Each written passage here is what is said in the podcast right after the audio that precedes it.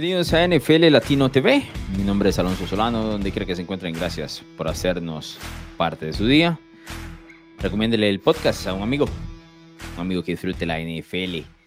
A un amigo para que se dé cuenta que los Pittsburgh Steelers llegaron a la venta de garaje de Los Angeles Rams. Eso es básicamente lo que están haciendo los Rams. Una venta de garaje que está dejando ir a sus mejores piezas porque no le alcanzan el tope salarial. Y una prueba más de que aquellos que saltan con esa narrativa de que el tope salarial no existe, están completamente equivocados. Siempre hay una factura a futuro que llega a cobrar, ¿no? Esta gente que dice que el tope salarial no es real, es solamente la gente que pide un crédito y no se dio cuenta que al final de los años del crédito pagó tres veces más la cantidad que le prestaron. Todo regresa, todo se cobra. Así funciona la NFL, incluido el tope salarial. ¿Y por qué digo esto? Porque el año anterior los Rams ficharon al quien era, podríamos decir, eh, un nombre caliente dentro de la agencia libre en Allen Robinson, su ala abierta. Y no solo lo ficharon de Chicago, que venía, sino también le dieron un contrato de tres años a cambio de 45 millones de dólares, promedio de 15 millones por año. Eso le costó Allen Robinson a los eh, Rams en ese 2022. Tomando en cuenta de que él llegaba a reemplazar a el Beckham Jr., por supuesto que se quedó muy, pero muy corto, ¿no? Ante las expectativas de lo que él podía dar en lo que eran el equipo en ese momento campeón del Super Bowl. Difícil para Robinson ajustarse a lo que presentaba McVeigh y demás. Tuvo nada más 339 yardas y tres anotaciones. 33 recepciones en general. Número pobrísimo para cobrar 15 millones de dólares al año. Pero bueno, los Rams dicen, en este momento es muy caro, lo cual es curioso, ¿no? Porque es muy caro porque te di este nuevo contrato, que a veces pasa muy a menudo en la NFL, es extraño, pero bueno, pasa. Eres muy caro en ese momento, vuelvo a repetir, te di un contrato de más, no rendiste, necesito básicamente soltar ese contrato para poder liberar un poco del, tope salarial. Y ahí es donde llega eh, la situación de eh, la venta de garaje, ¿no? Entonces, hay equipos que se aprovechan de esto. Hay franquicias que son muy inteligentes y pueden oler sangre, ¿no? En el agua. Y esto fue lo que hizo, hicieron los Steelers. Dice, bueno, toco la puerta de Los Ángeles Rams y dice, ¿qué quieres soltar por ahí? ¿Qué te sobra? ¿Qué no vas a ocupar en el 2023? Y ese es precisamente Allen Robinson. Por lo cual llegan a un acuerdo. En este cambio, lo que sucede es que los dos equipos intercambian séptimas rondas. Y me van a decir, pero ¿por qué así tan fácil? Sí, séptimas rondas. Eso es lo que costaba la venta de garaje de los Rams por Allen Robinson.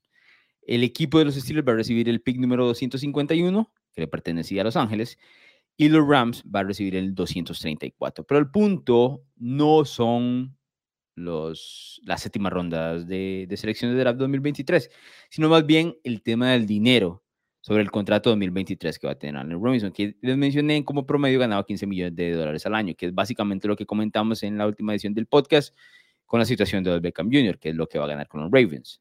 Claramente hay una diferencia enorme de talento entre Odell Beckham Jr. y Allen Robinson, que Allen Robinson es la eterna promesa, ¿no? Y la, la eterna excusa, el tipo que nunca tiene un mariscal de campo, que es cierto, pero que tampoco ahí nos ha dado apenas unos vistazos de lo que puede hacer pero no pone temporadas absolutamente completas. Ya va a entrar a los 30 años de edad Robinson. Así que hay que ir dejando de lado ese tema de que podría funcionar, ya como que tiene que funcionar.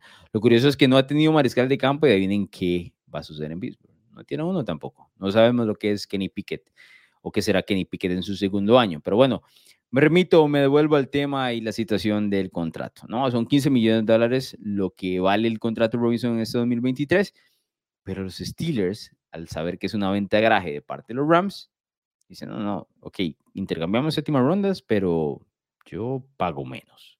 Porque hay una clara intención de los Rams de deshacerse del jugador y de este contrato. Entonces los Steelers dicen, sí, sí, está bien, yo recibo el contrato completo, pero pago poquito, ¿no? O sea, me vas a cobrar un peaje pequeño.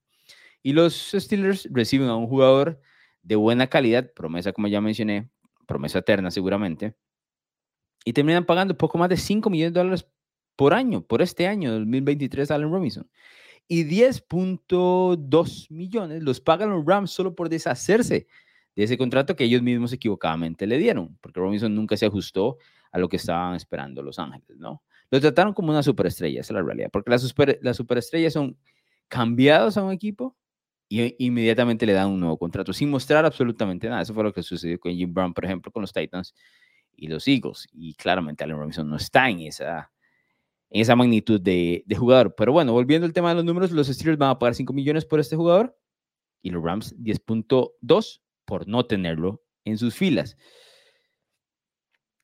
Estos números se dieron después de anunciar, después de que Adam Schefter anunció en ESPN el intercambio. Entonces, a mí como ejercicio mental, siempre que no dan las rondas de pick, siempre me gusta como adivinar.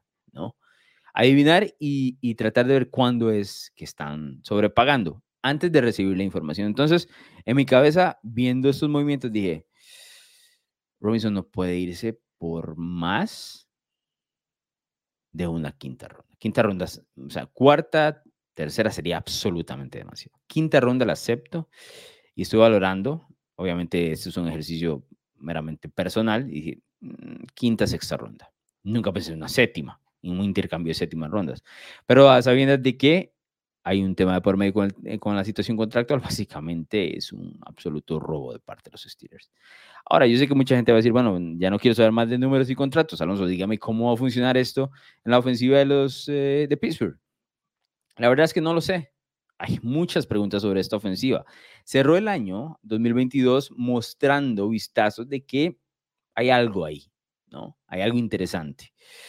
Pero seguimos siempre con el candado de que el coordinador ofensivo es Matt Canada, ¿no? Y yo mencioné en redes sociales y en artículos que a mí me parecía que Matt Canada iba a engañar a los Steelers y ellos iban a quedar un año más con él, así como lo iba a hacer Daniel Jones con los Giants. Y sucedieron las dos situaciones. Engañaron a sus respectivos equipos y franquicias y lograron que quedarse eh, y, tener, en el caso de Daniel Jones, un nuevo contrato, a pesar de que lo mostrado en el 2022 fue, bueno, ahí el límite, ¿no? Nada espectacular.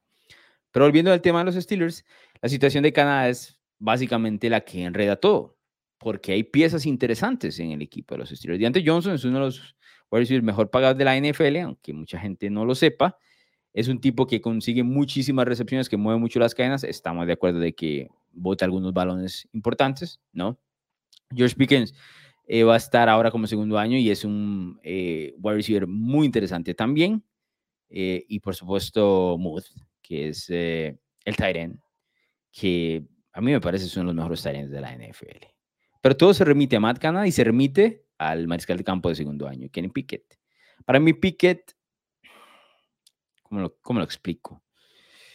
Pique siendo, sigue siendo un signo de pregunta a pesar de lo mostrado el año anterior en la última parte de la temporada. Ah, hubo momentos donde sentí, aquí hay algo, y hubo momentos donde dije, no, aquí no hay nada. Entonces no estoy decidido, no sé qué es. Me remito a su segundo año y a esperar a ver su crecimiento. No estoy dispuesto a dar un pronóstico ya sobre lo que va a ser su carrera, ni a catalogarlo como muchos he escuchado por ahí, como un tipo que no va a pegar en la NFL. Está, por supuesto, y tiene detrás de ello una franquicia eh, que le va a ayudar muchísimo. Este movimiento de Allen Robinson le debería ayudar un poco a Kenny Pickett, la verdad. Es un veterano, es un tipo que todavía corre buenas rutas, tiene buenas manos. No es nada espectacular. De hecho, es una de esas noticias que pasaría muy por debajo del radar si hubiese existido otra noticia del día de hoy, pero esta fue la más importante, por eso la estamos eh, comentando. Sentirse o pensar que la ofensiva de los Steelers podía dar un salto con esta llegada y con las piezas que trató de ajustar el año anterior es el paso más normal. El problema, repito, es el candado que es Matt Canada. Es un candado que los aficionados de los acereros lo tienen clarísimo, lo tienen clarísimo y no los deja soñar. Esa es la pura realidad. Pero veremos, hay mucho tiempo para conversar y ver qué es lo que se menciona. No creo que hablemos mucho de Allen Robinson durante la temporada, pero es eh, por lo que intercambió Pittsburgh, es un buen cambio para los Steelers. Es un buen cambio. No voy a poner muy buen cambio, es un buen cambio. Es una buena pieza para ajustar con su mariscal de campo de segundo año. Recuerden que estamos en Apuesta a la Casa, apuestalacasa.com para que apueste con nosotros. Pronósticos y análisis en apuestalacasa.com. ¿Te gustan los deportes, la cultura pop y opiniones diferentes? Narrativa X tiene todo lo que buscas, columnas, pensamientos, estadísticas, historias y documentales de todos tus deportes favoritos y de cultura pop. Todo contado a través de la pluma de diversos autores, con puntos de vista únicos y de cualquier parte del mundo. No busques más, Narrativa X es tu casa. Síguenos en Twitter como arroba narrativa-x y visítanos en narrativax.com. Te esperamos.